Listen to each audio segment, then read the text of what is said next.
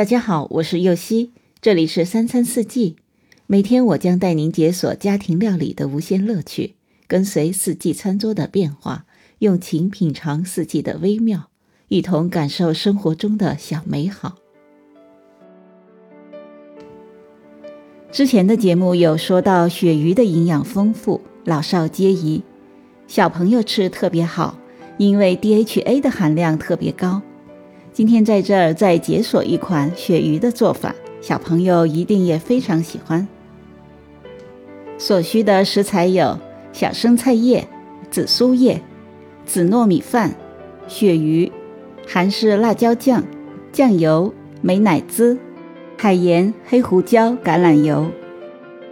首先将韩式辣椒酱、酱油、美乃滋各取一点，混合调匀，做成酱汁。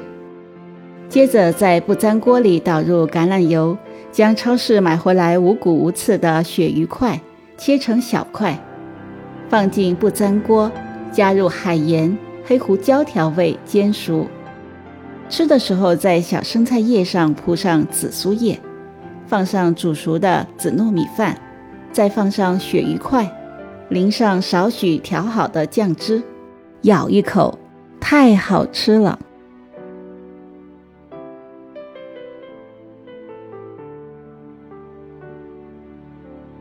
感谢您的收听，我是右希。明天解锁咸味烘蛋配黄瓜雪梨汁。